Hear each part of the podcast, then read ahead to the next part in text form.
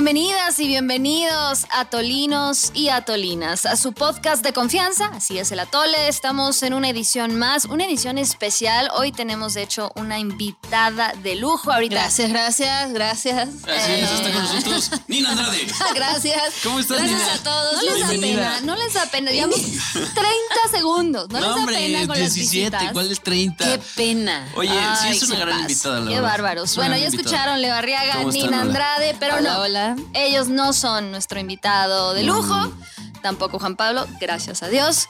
Eh, no, estamos acompañados el día de hoy de nada más y nada menos que Lili Luna Martínez, una periodista mexicana que vive en Moscú.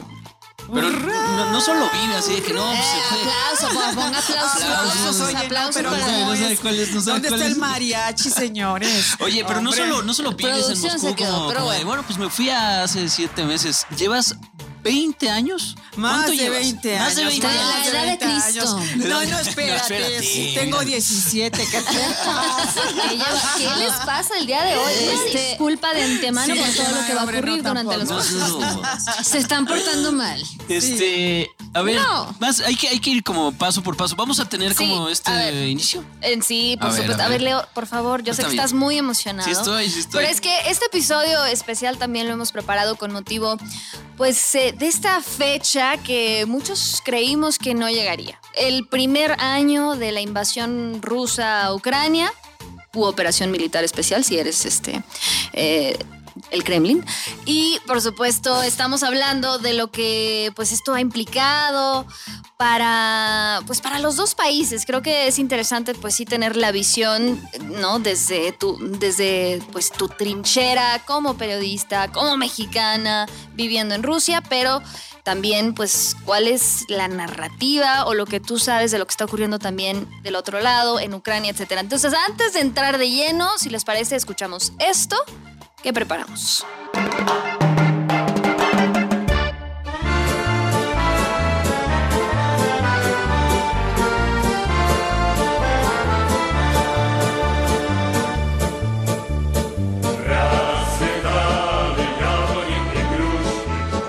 ¿Qué transita, mis Atolimskis? Hoy estamos de manteles largos, o mejor dicho, de manteles rojos.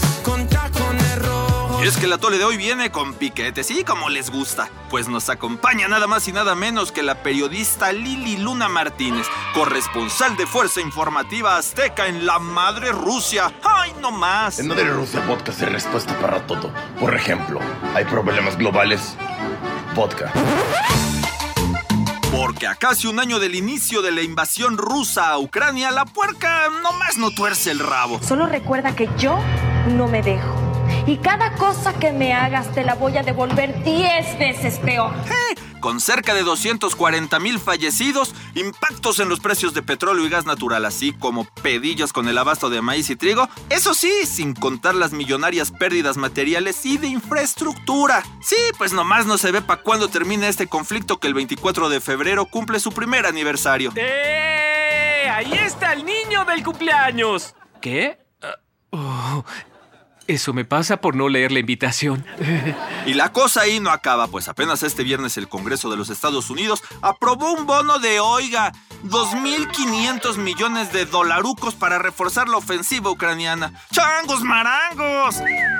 Necesito uno de esos. Pero no se me achicopalen mis atolinos y antes de que se sumen al ejército de Lucy Bravo en defensa de Vladimir Putin o se unan a las fuerzas pro-yanquis de Juan Pablo el Gringo Delgado, mejor vámonos con los analistas del atole que entre vodka y ushankas desenredarán este embrollo entre rusos y ucranianos. Cálmense un chingo, cálmense. Oye, Putin, ya bájale a tu desmatrushka.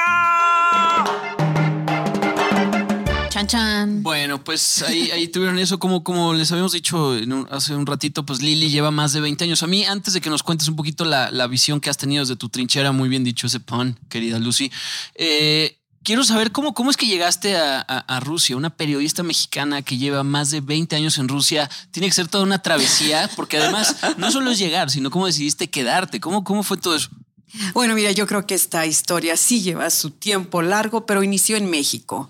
Yo realmente estaba estudiando periodismo en nuestra querida ciudad universitaria, en nuestra gran Goya. universidad en ciencias Goya. políticas. ra, ra, ra. Estaba haciendo también teatro en la Escuela Profesional de Bellas Artes, pero a mí me jalaba mucho las artes, la literatura y bueno, sin duda estemos con Putin o no estemos, en la literatura mundial de todos los tiempos, pues sí, está en, en- en Rusia, eh, todo su ballet, todo su arte. Esto me jaló mucho.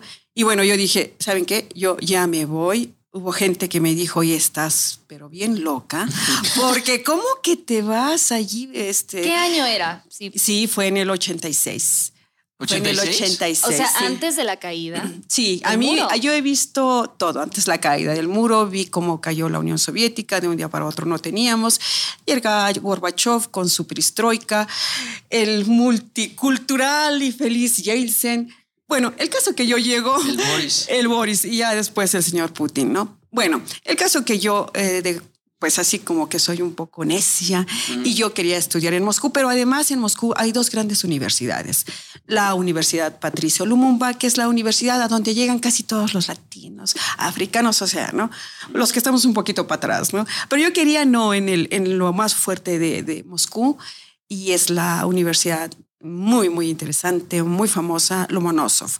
Bueno, me dijeron, espéreme, usted no es comunista, no es socialista, no viene de un país. No trae nuestro, nada rojo usted. Y no trae nada rojo, está usted muy, muy blanca. y, este, y no, pero yo dije, no, a ver, mm, quiero dar exámenes y si los logro, bueno, pues, y lo logré. Y fui matriculada en la Facultad de Periodismo de la Universidad Lomonosov, que por cierto es una de las eh, facultades, o no una, es la más elitista que yo ¿Ah, haya sí? visto. Sí, sí, sí. Pero aprendiste ruso En la universidad. Yo llegué sin, ¿Sin cero, nada? sin ¿Cero? nada, cero, cero. Había hecho algún, algún curso aquí en un Suenas más, más instituto. rusa ya que, que mexicana. ¿Eres de, de la Ciudad de México? Soy de la Ciudad de México. Y sí, es- estudié ruso, pues el primer año. Desde el primer año que llega son seis años en la universidad, terminé una maestría, me seguí con un doctorado y así la vida se fue. Y ahí estoy. ¡Wow! Ya llevas un rato ya. Pues mira, eh, ahorita que mencionabas a Putin, te cuento que antes de entrar como en materia gruesa, aquí tenemos una Putin lover, que es la señora Lucy Bravo. este, yo no tanto, pero ni siquiera me, me, me, ater- me- me- ni siquiera, ni siquiera sus Suena bíceps me, me llaman la atención. Pero bueno, era un dato para que supieras que, que hay una Putin lover. Tiene un tatuaje de Putin en la espalda. Sí. Híjole, no. oso sí, completamente me hace- desnudo. no, no, ya, pues sí, estas No, es que- palabras mayores, ¿no? Esos, esos, esos bíceps. Aquí el señor Putin se respeta porque si no, Lucy Bravo. Sí, nos se, se pone mal. Bueno, Garra ¿qué- de oso del Kremlin. Ahí, ahí ahorita platicamos fuera, fuera de, de los micrófonos un poquito de las dos visiones que existen, sobre todo en muchas partes del mundo con lo que está sucediendo, en donde pues los medios de comunicación de alguna manera como que ponen por un lado al maldito, al, al causante, al sanguinario, y por otro lado es como, mira los ucranianos, pobrecillos ellos, pero en, todas las visiones, por supuesto, eh, hay, o en todos los sucesos hay dos versiones. Yo quiero conocer un poquito cuál es la tuya y cómo has visto el papel de los medios de comunicación en todo esto. ¿Qué es lo que realmente está pasando desde alguien que lo está viviendo literalmente en la Plaza Roja de Moscú y demás? Bueno, mira, eh, yo creo que tendríamos que hablar qué piensa el pueblo ruso, ¿no? Y después te digo qué pienso yo. Sí, cuando esto estalló el 24 de febrero, pues fue un día común y corriente, te paras, haces tu chai, o sea, el té, y este, y es febrero, hace frío, todavía hay hielo, y de momento el señor Putin, señores, comenzamos una operación militar, todo mundo se sorprendió, es que nadie daba crédito. Perdón que te interrumpa rápido, nada más explícanos un poquito cómo es eh, la televisión nacional allá, por todos lados salió eso. Ah, sí, sí, claro, sí. En la radio, ¿cómo fue? la ¿Tú cómo te televisión, sí, sí, sí. Bueno, yo estaba en estudios, pero eh, mm, eh, la televisión federal, la televisión estatal, como ellos le llaman, son televisoras muy fuertes, con mucho, mucho dinero, con mucha infraestructura, mucha tecnología, mucha. Y mucha Sí. influencia, ¿no? ¿Y sesgo? No, no. Ahí es donde estamos en el error. A ver, en mi carrera profesional yo primero trabajé mucho tiempo para CNN desde Moscú. ¿no? A mí jamás nadie, y es, eh, lo digo así con toda franqueza y honestidad, bueno, trabajaba para Estados Unidos, usted ya tienes tu, como tu opinión, ¿no? Y tienes que darle, pues, al lado estadounidense. Jamás nadie a mí me dijo, oiga, le vamos a quitar la acreditación porque usted, ¿qué le pasa, no? Porque, no, eso no es verdad. Los medios en Rusia sí se manejan, yo diría, hasta tal vez con un poco más de libertad que nuestra América Latina. Lo que sí existe es que el Kremlin no va a permitir que tú desde su territorio te pongas a tergiversar y a de plano decir falsedades, ¿no? Entonces, eso sí existe. Ellos tienen un organismo que te va eh, monitoreando y si encuentran que tú estás medio de espía, por decirlo así, ellos, ellos le llaman agente extranjero. Si te tachan de agente extranjero, es que tú ya te fuiste de plano muy sesgado, ¿no? Estás tergiversando lo que está pasando en el país. Eso sí existe. Pero bueno, ¿Y cómo, le, cómo le- bueno, O sea, fake news. la fake news, sí, eso sí, hay que, hay que perseguirla. ¿Y qué es lo que y cómo lo persiguen? Exactamente, te quitan, por ejemplo, Tu acreditación. la acreditación, eh, te mandan a llamar y mandan cartas a las eh, redacciones de tu- del país al que tú correspondes, ¿no? Llaman al, puede ser hasta a las cuestiones por medios diplomáticos, a los representantes de ese medio. Primero se les advierte, señores, a ver, ¿cómo va esto, no? Si no te aplacas y sigues mintiendo, entonces te cierran. Te sacan del amenaza, aire. Es una amenaza, claro. No es una amenaza, es una acción real. Y Ah. además es pública. Y además, pero a mí lo que sí de alguna forma me parece bien es que te lo advierten, ¿no? Te lo hacen con documentito, no nada de que por ahí en la esquinita ya este, te, te empujan o por ya te ponen un, una- un rifle. No, no, no, eso no es. Te lo ponen en la mesa, un documento oficial. Este, no corresponde a usted con nuestras leyes, está usted violando la constitución de la República, nuestra independencia, nuestra autonomía.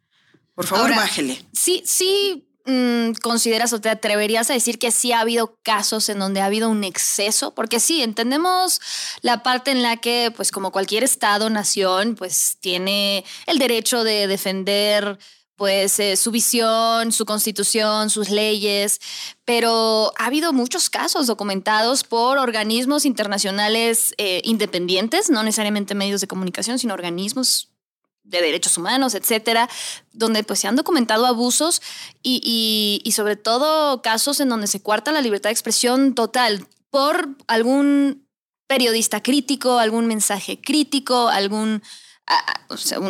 sobre todo ya en esta última etapa del gobierno de Putin. Sabemos que al principio no era así y fue cambiando. No, creo que no ocurre eso. Eh, vuelvo a repetir, Putin jamás ni el Kremlin se van a detener si tú estás mintiendo.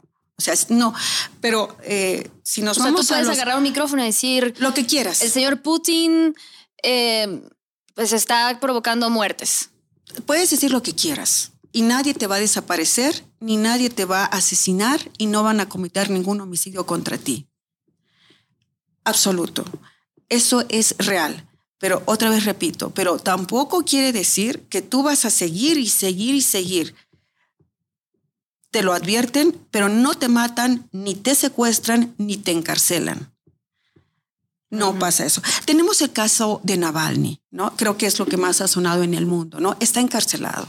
Ahí es un juego de muchos intereses. Navalny no es un periodista, es un empresario, es un comerciante.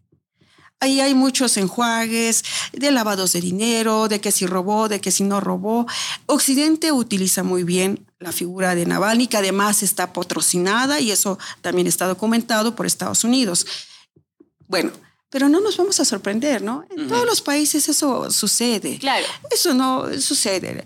Pero, sí que te desaparezcan. Y abiertamente hablar de los negocios de Putin. Claro. De la fortuna de Putin, de, De los casota. oligarcas. Todo, absolutamente todo, de que si sus hijas se casaron con oligarcas, que si están protegidas, que si pero no más están... allá de eso, digamos, algunos negocios oscuros que pueda tener, por ejemplo. Puedes llegar tú como periodista a hacer una investigación y documentarlo, Claro, en un pero periódico es y que- decir, a ver, mira, ah, esto y tú no si cuadra. tú te vas- Algunas de las muertes que han quedado así como, como que no, pues se, se echó de un séptimo piso, pues ya no quiso vivir y es como de, ay, sí, no mames". Si tú te vas a los periódicos rusos, a la televisión, a la radio, encuentras todo, absolutamente todo.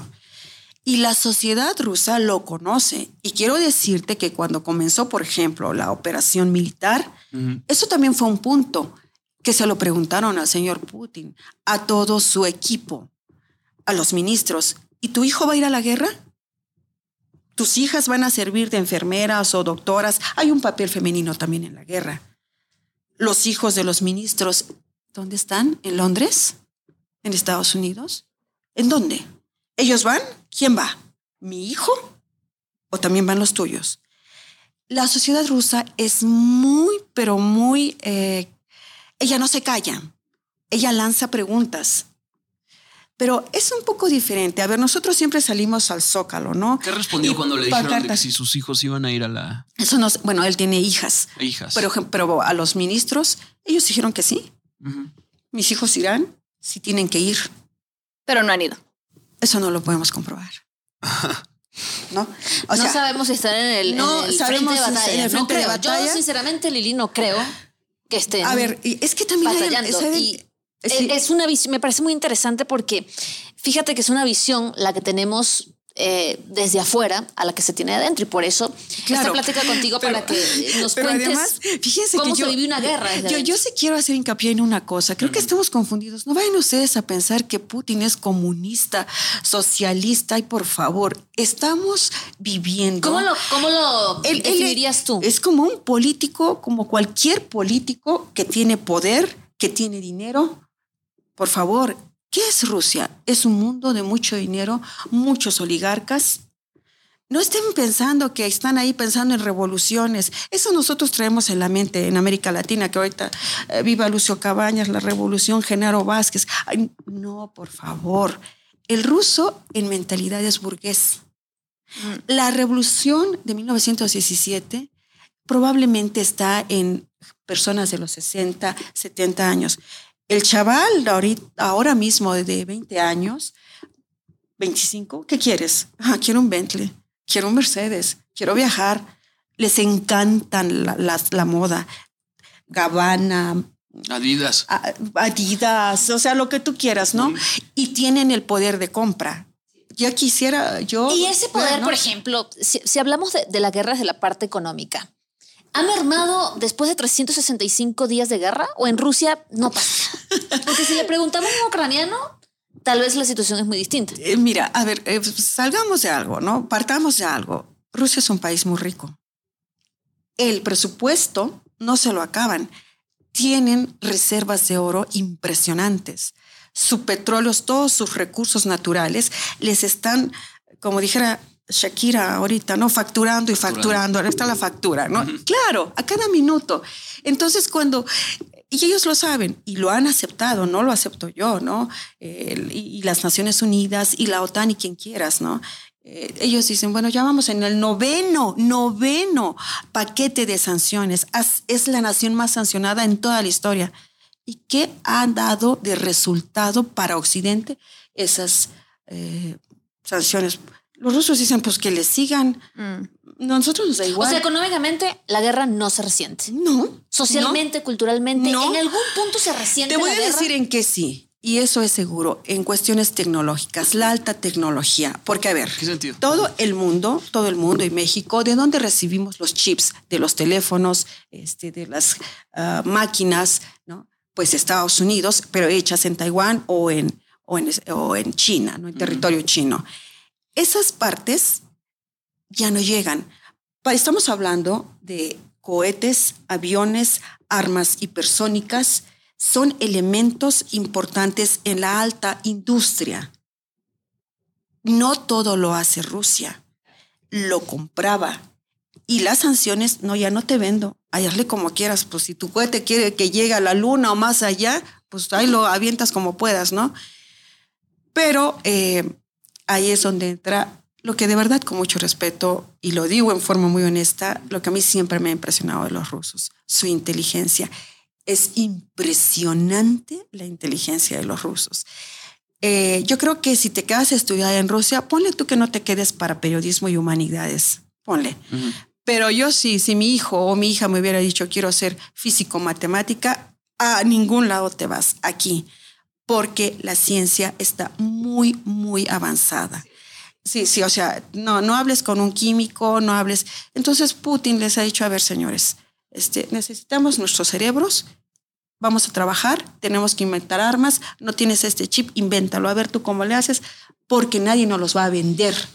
Sí, históricamente sabemos, es una potencia y por eso precisamente es una potencia nuclear, así tal cual, con todas sus letras. Pero sí me gustaría también que nos platiques un poco de qué opinan en estos momentos los rusos de Putin y cómo fue evolucionando desde que llega al poder hace 20 años, más de 20 años, y pues cómo fue, al menos desde mi punto de vista, pues centralizando el poder. Y sí fue cambiando incluso el Estado como tal, de lo que venía pasando, no solo tras la caída de la Unión Soviética y el periodo, ¿no? esta década perdida y luego lo que ocurrió con Yeltsin, etcétera, sino cómo transformó Putin al país.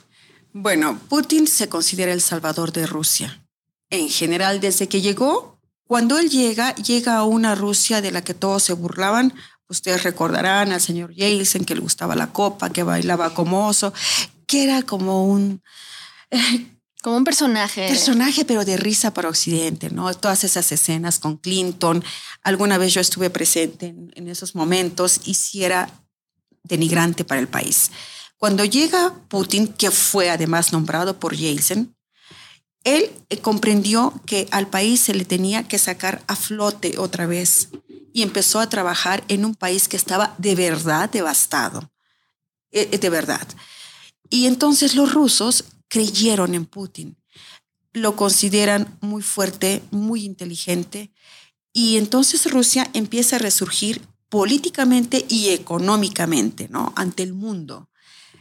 ¿A qué pueblo no le va a gustar eso?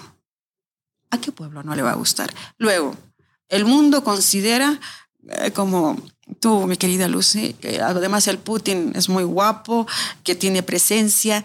Y eso todo juega, juega para la, la mente de las rusas, de los rusos, ¿no? Oh, tenemos al hombre fuerte. Así pasan los años. Eh, Putin, eh, no hay que olvidar que Rusia es un imperio.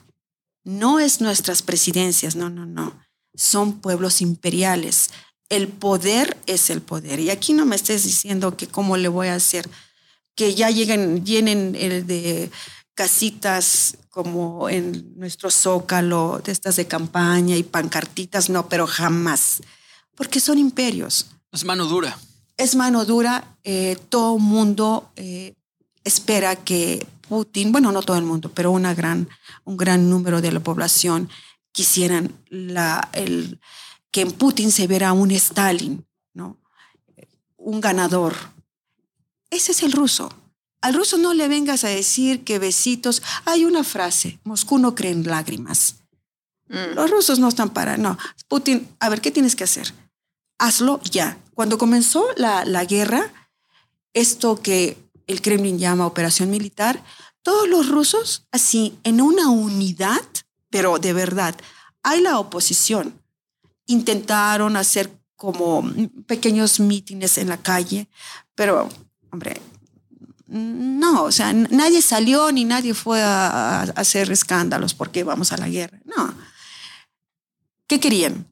Oye, Putin, te estás viendo muy tibio, ¿eh? A Kiev hay que darle un golpe, tenemos la fuerza, hay que destrozar ya. Pero por qué? ese es el pensamiento. Pero ¿por qué querían? Sí, del común. O sea, del común, realmente pero, pero quieren apropiarse de Ucrania. No, no, es que nadie se quiere apropiar de nada. Ese es el otro tema. Mm.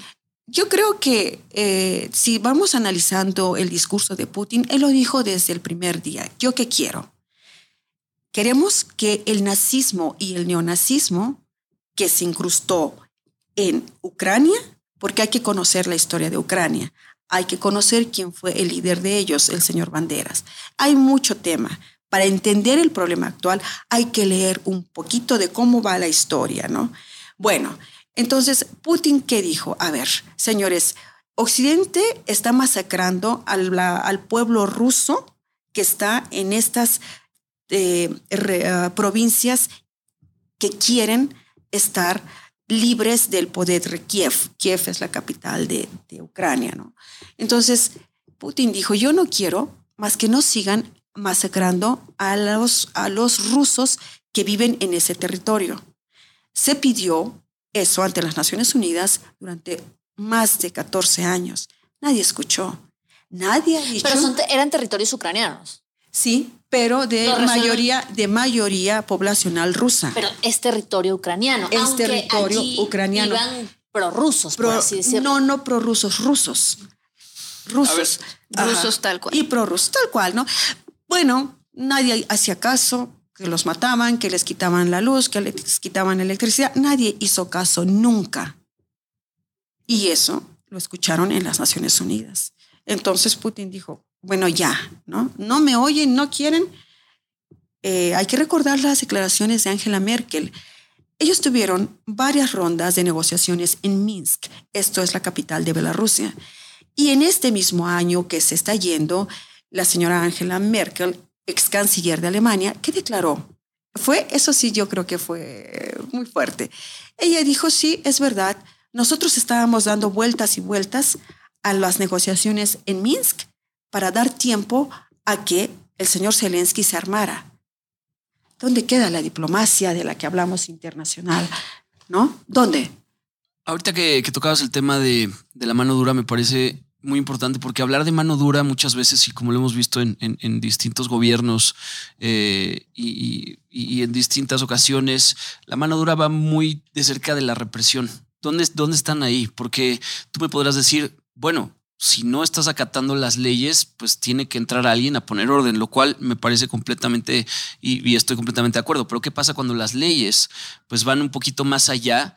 de eh, salvaguardar lo más básico que podrían ser los derechos humanos, como los derechos de los homosexuales, eh, el derecho a protestar, el derecho a salir y a, no callar las cosas. Ese es otro punto, ¿no? Yo solamente quisiera un poquito rematar lo que quiero decir, pero hay un punto en lo que sí voy a estar siempre en contra de la posición del Kremlin. Bueno, ok, todo eso ocurría, ¿no?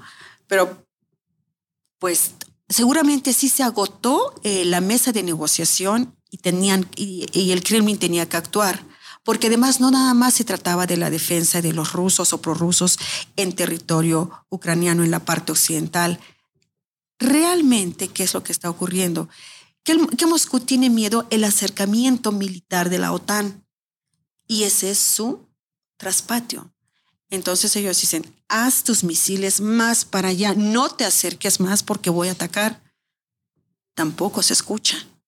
Entonces, Zelensky hizo lo contrario. Sabemos. Sí, entonces, yo ya como, ahora sí respondo como mexicana, a mí que me da temor, temor, pero no cobardía, por la paz mundial porque en, el, en la forma en que se está eh, llevando este, este conflicto, podemos estallar en una tercera guerra mundial y esto no es algo lejano ni de fantasía.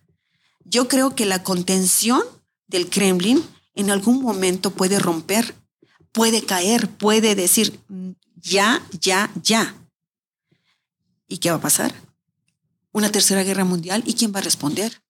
Eso es muy, muy grave, ¿no? ¿Tú Ahora, ahorita que mencionas, perdóname que te interrumpa. Vas a. Ah, bueno, quería responder a la Ah, pues claro, ¿no? Claro. La importantísima sí, Ahora, este, sí, yo creo, ¿no? Otra cosa, ¿no? El caso de los homosexuales. Ese es otro tabú. Ese es otro tema. La mayoría de mis amigos, eh, no la mayoría, pero en nuestro ambiente periodístico, sí hay muchos chicos y chicas que, bueno, deciden estar con otro chico o con otra chica como quieran.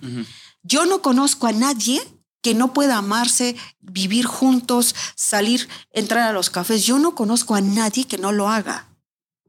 A nadie, yo no. Y, si ustedes van buscando, búsquenme algún eh, homosexual o, como le quieran llamar, que haya sido atacado en las calles de Moscú o en donde quieran. Yo, yo, perdón, este, yo estuve, yo estuve hace cuatro años y medio.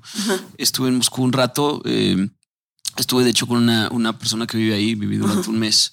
Y ella, bueno, ella fue la que me comentaba justamente todo esto que está viviendo desde la, desde la, la, visión de una moscovita, o desde alguien que vive ahí y que pues vivía esto y que tenía amigos que pues nada más por el simple hecho de elegir amar a alguien de su mismo sexo pues eran reprimidos, incluso en protestas, incluso en, en otras cosas que sí llegan hasta acá y que sí hemos visto. Hay una cosa que ha dicho Putin y lo ha dicho en forma abierta. A ver, tú vive adulto como te dé tu gana y haz lo que quieras de tu cuerpo y como quieras, ¿no? Lo que Putin sí lo tiene, pero bien clarito a todos, no tocar a los niños y no hacer propaganda de este tipo de diversidad sexual. El adulto que haga lo que quiera, pero que tú veas así como en nuestros países o en todo el mundo, letreros en donde mm, pues no pasa nada, ¿no? Ellos dicen, nosotros somos cristianos ortodoxos. Si los cristianos católicos que se supone la Biblia eso no lo debía de no lo permite por, por, por, eh, por Biblia, nosotros sí lo vamos a respetar. Aquí es la familia eh, que entendemos padre, madre, como se entiende, ¿no? Esto de todes o esta palabrita terminada en e, no, en Rusia no va y no va naciste mujer, y si al rato tú quieres andar con tu vecina o tú con tu cuate, pues es tu rollo, pero cuando tengas la mayoría de edad. A nosotros los ciudadanos nos parece esto muy bueno, no tocar a los niños. El niño que decida cuando quiera decidir y que se vaya con quien quiera, ¿no? Pero que estemos nutriendo esto a nuestros niños, y digo a nuestros porque mis hijos nacieron allí, yo como madre no, no lo apoyo. Si después mi hijo al crecer me dice, sabes que sí me gusta este y el otro también, pues ahí dale, no, vete, haz lo que quieras. Y nadie te va a encarcelar. Yo no conozco a nadie. No yo sé. Creo que, yo creo que las visiones ultraderechistas normalmente no terminan bien y tampoco las, todo lo contrario, ¿no? Las que son ultraliberales y demás. me parece que tiene que ver un poquito más con, eh, con sentido común, pero sobre todo con educación en casa. O sea, un niño podrá ver lo que sea, pero si tiene la educación correcta, la educación que ustedes quieren que tenga, entonces las cosas van a salir de manera distinta. Cuando dices nosotros los ciudadanos, ¿te refieres a la gran mayoría rusa? La gran mayoría. Absolutamente. El sentimiento que tienes de acuerdo al grupo en el que te rodeas. Sí, porque uh, otra vez hay que recordar una cosa. Rusia no nada más es el pueblo ruso, es un, un país multinacional y la mayoría en número, que es población musulmana. Entonces, geográficamente, Rusia, ¿dónde se encuentra? Entre Occidente y entre Oriente. Uh -huh. ¿No? Probablemente y muy válido, no, no, yo por mí, lo que quieran. Europa, pues sí, ¿no? La libertad, todes y no sé qué más, pero no en Rusia. Tenemos sobre nosotros una carga eh, eh, de religión muy, muy fuerte, si me permiten decirlo, este, muy de hombre, mujer, muy machista, ¿no? Los musulmanes, el islam, aquí no me vengas con tonterías para ellos. Entonces, también hay que tener muy en cuenta ese factor. Rusia no es Europa. Entonces, eh, el Islam, el, el, el musulmanismo claro. está por encima, pero aquí tienes a la religión cristiana ortodoxa y encima, pero, pero con ganas, a los musulmanes. Entonces, ¿a dónde vamos, no? Por más, tampoco se lo pueden permitir históricamente, ¿no? Para ellos, mujer, mujer, hombre, hombre, y luchan por conservar la familia como la entendimos por lo menos en los años 80, 90, ¿no? Pero igual, yo tengo mi, mi, familia muy amiga, un poco vecinos. Ahí la hija resultó pues con la amiga y el hijo con el amigo. Pues yo no veo que los papás son rusos rusos, ¿no? Uh -huh. Yo no veo ningún ahí escándalo, ni en el trabajo, ni los vecinos. Todos sabemos, hola, ¿qué tal? ¿Cómo estás? Buenos días. O sea, solamente no puedes expresarlo, pues es un poco pues, de mira, censura, pues, ¿no? Lo que yo nunca he visto, y te lo quiero decir casi, bueno, una vez tal vez, que alguien se esté besando así, pero como se debe. Si vas a los cafés que están hechos para, para estos chicos o para estas chicas, hay ves de todo, pero yo me refiero en la calle, ¿no? Yo no veo así de la manita sudada y beso de lengua, no. O sea, eso no puede ser. Eso sí es verdad. Pero que ellos van así muy femeninos y ellas también, normal. Es que no tiene nada de malo. Todos tenemos derecho a ser quien querramos ser. Sí, y qué importante es este escuchar desde el punto de vista eh, pues sí cultural, porque al final del día pues es un choque cultural lo que ocurre y sobre todo si, si llegamos con un con nuestros lentes occidentales a, juzgar lo que ocurre en una sociedad, ya sea, y lo mismo ocurre con países plena, o sea, 100% musulmanes y etcétera, ¿no? Creo que ese es uno de los mayores pecados de Occidente y de eso hemos hablado aquí ampliamente. Eh, pero lo que sí, lo que sí nos, nos gustaría también preguntarte es eh, ¿qué, ¿qué, opinan de cómo se ha desarrollado el conflicto, es decir, de cómo pues eh, no hemos visto una ni una victoria decisiva, hemos visto pues agresiones a la población civil, que creo se aleja mucho de esta, de esta visión o de, esta, de este mensaje o esta misión original de defender las regiones donde pues estaban pues acabando con la población rusa o los prorrusos, que ya vemos que se aleja pues de alguna manera de este discurso y, cómo, lo, cómo están viendo y hacia dónde crees que va. O. Fíjate que ese, ese, es un momento. Yo creo que a estas alturas eh, la sociedad rusa en general se está cansando. Empieza a ver esto, bueno, a ver, ¿y cuándo termina? No tanto va la crítica por qué nos metimos o por qué estamos ahí, no. ¿Por qué se alargó tanto este, este asunto? Hay que terminar ya. Eso es lo que quieren los rusos, ¿no? Los rusos en general quieren que la guerra termine, que termine ya. Pero eh, hay un punto, eh, vuelvo, es un estado imperial.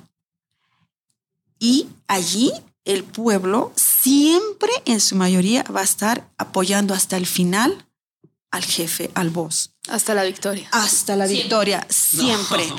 No, no, te lo juro. No, pero, no. pero te voy a decir una cosa, que es lo que yo veo. Los jóvenes, los chavos, estos de 18, 20 años, ellos sí son más críticos.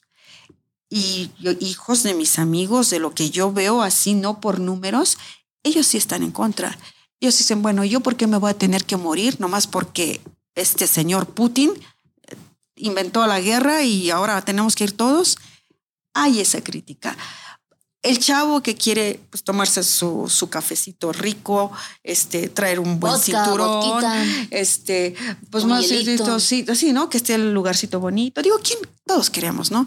Entonces, ellos sí, los jóvenes como que están apartados, como que dicen, ay, no, ¿sabes qué?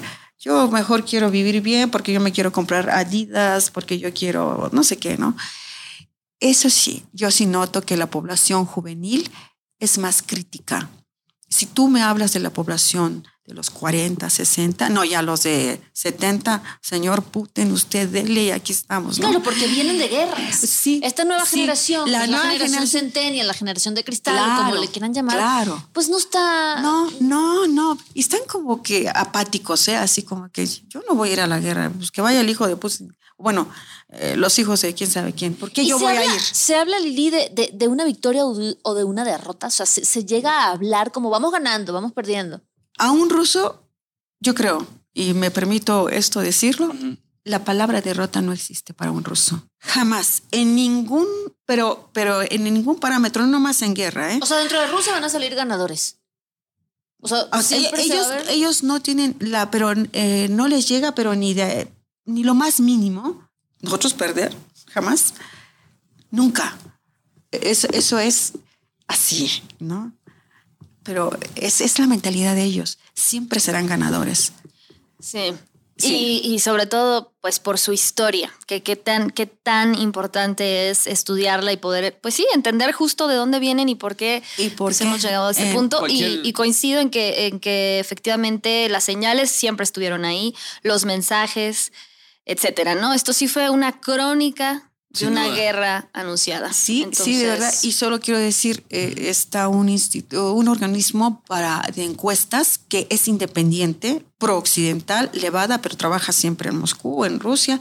Y en su última de este mes, eh, um, pues sus últimos índices de cómo está la apreciación del pueblo ruso a la guerra, cuando comenzó tenía de apoyo el 74% del pueblo a las acciones tomadas por el Kremlin. Hoy es el 78%, cuatro puntos más a un año. Mm, ¿Y de Putin? Yo creo como López Obrador. Ah. Ese siempre va arriba. Este, o sea, Putin, eh, Putin no ha bajado su popularidad. No me sorprende. Pero otra vez quiero decir, pero sí hay crítica. No quiero que dar aquí la impresión de que todos. No, no, no, no. Hay crítica fuerte en la prensa, en la prensa rusa. Pero duro, le dan duro. ¿no? Este, la crítica de, de los que vamos caminando en la calle cuando comenzó la guerra, le dijeron, oye Putin, tú estás llevando a la gente a la guerra, siquiera tienen el equipo eh, militar o cómo los estás mandando, Pues sí, ¿no? ¿no? O sea, si alguien preparado para la guerra. porque vienen, ustedes observen, observen nada más en lo que pasan en la televisión, las mismas imágenes presentadas por Occidente. El uniforme, los aparatitos que llevan los ucranianos, todos los mercenarios que están ahí, porque ahí está todo el mundo. Súper. Voltea a ver cómo está vestido el ruso. Tú nomás voltea a ver. Y no se necesita estar en contra de quién o a favor de quién. Eso se lo criticaron al ministro de, de Defensa, el señor Shoigu. A ver, señor, tú nos estás mandando. No tenemos ni un pantaloncito más grueso porque es invierno, ¿no?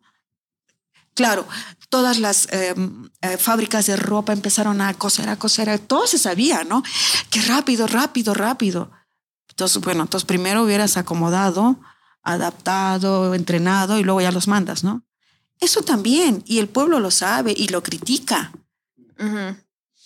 Sí. Oye, tantas. Esperaban, esperaban una, una operación, pues sí, mucho más rápida, una victoria decisiva y bueno, sabemos que, que no ha sido el caso y pues no, no, al menos hasta ahora no se ve un fin al conflicto, pero lo que sí es que sí se ve el fin del atole de este episodio. Debería ser una parte 2 después, ¿sí? Sí, la No, verdad sí. es Está bueno que Yo, Está bueno esto. Fíjate que tener una visión diferente a lo que siempre se ha planteado a través de lo que hemos visto con evidencias claras de lo que está sucediendo.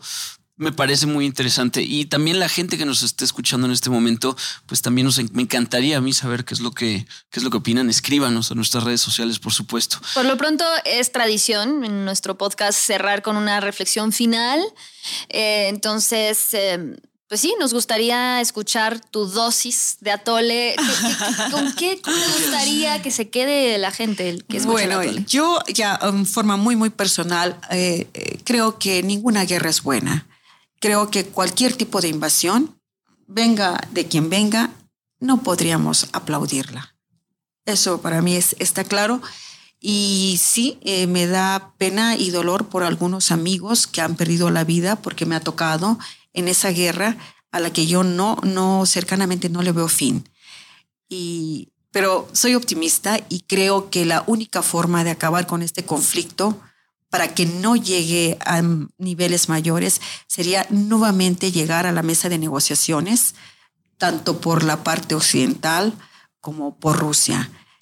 Yo no veo ahí otra salida. Es, es, es, hay que empujar a los líderes, pues con la opinión social, eh, a que lleguen nuevamente a la mesa de negociaciones, porque esto, eh, mañana eh, mismo está la reunión en la base militar de Alemania, Rimstein, donde van a decidir si van a enviar más y más, pero ahora armamento pesado en apoyo a Ucrania. Los aliados mañana se reúnen. Mañana es un día decisivo.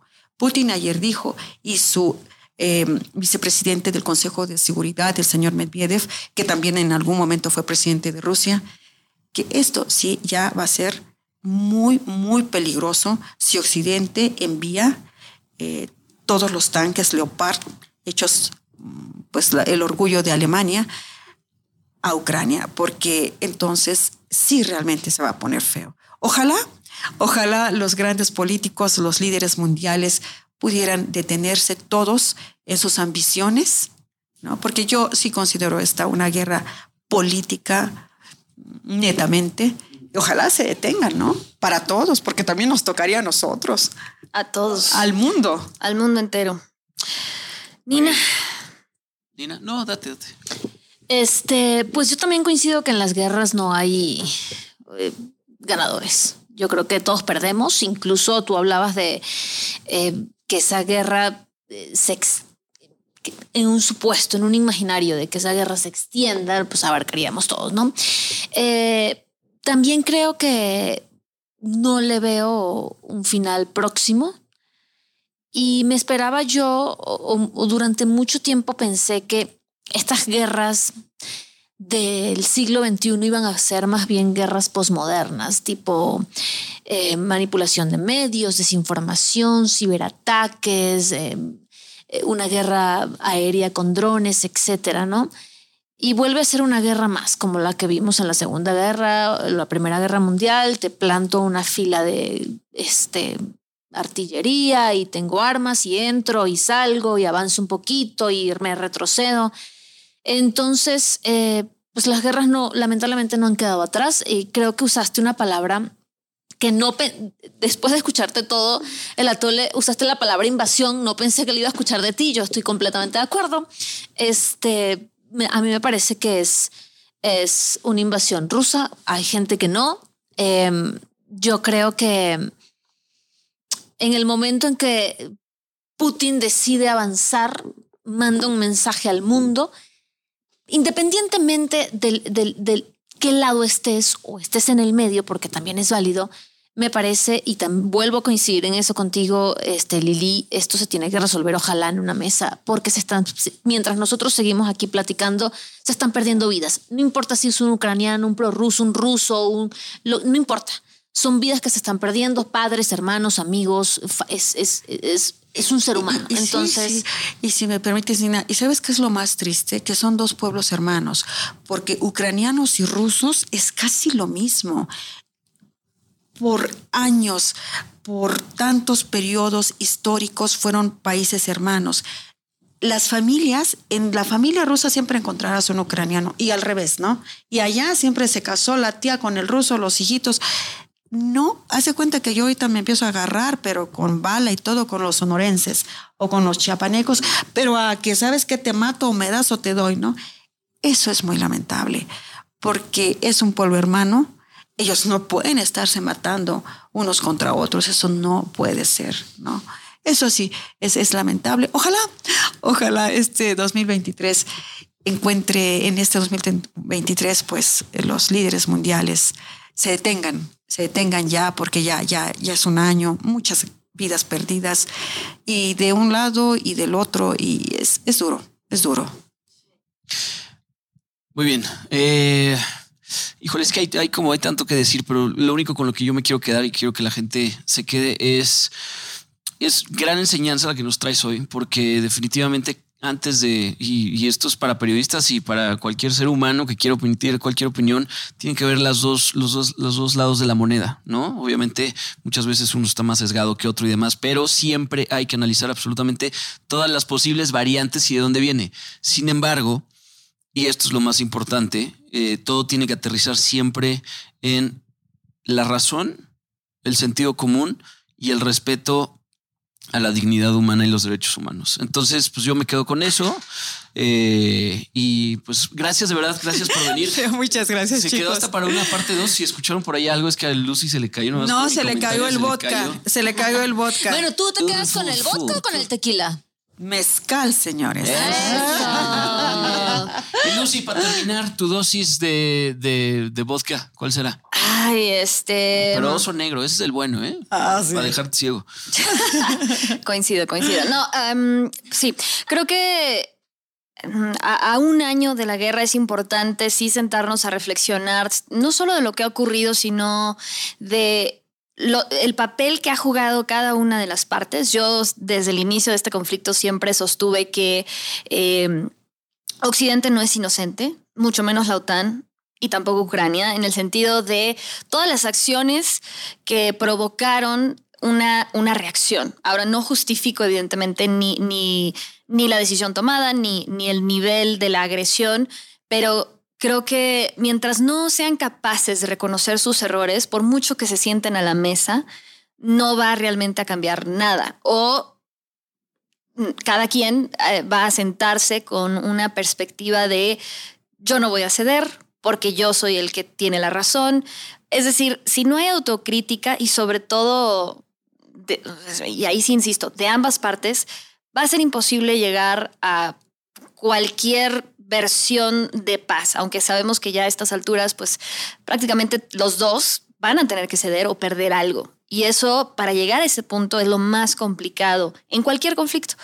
Y si algo nos ha demostrado la historia es que aun cuando se trate de potencias militares, imperialistas, realmente nunca termina bien una invasión a un territorio extranjero. Nunca termina bien. Y, ejemplos hay muchos. Eh, sabemos que esto es un tema meramente político y qué triste que una vez más, en pleno 2023, seguimos repitiendo los mismos errores. Y, y ahí también es parte de, pues de, de, la reflexión de, pues de cómo mm, estos liderazgos pues siguen repitiendo las mismas fórmulas, ¿no? podemos estar... Eh, o no de acuerdo con, con cada uno de los eh, personajes involucrados, pero la verdad es que yo creo que todos o ambas partes tienen la misma responsabilidad. Y por último, espero igual que pronto termine esto, aunque también lo veo, o más bien no veo un final cercano y no quería tampoco perder la oportunidad, Lili, de pedirte autógrafo de Putin. Por favor. En y la próxima menores. y cuando y exacto.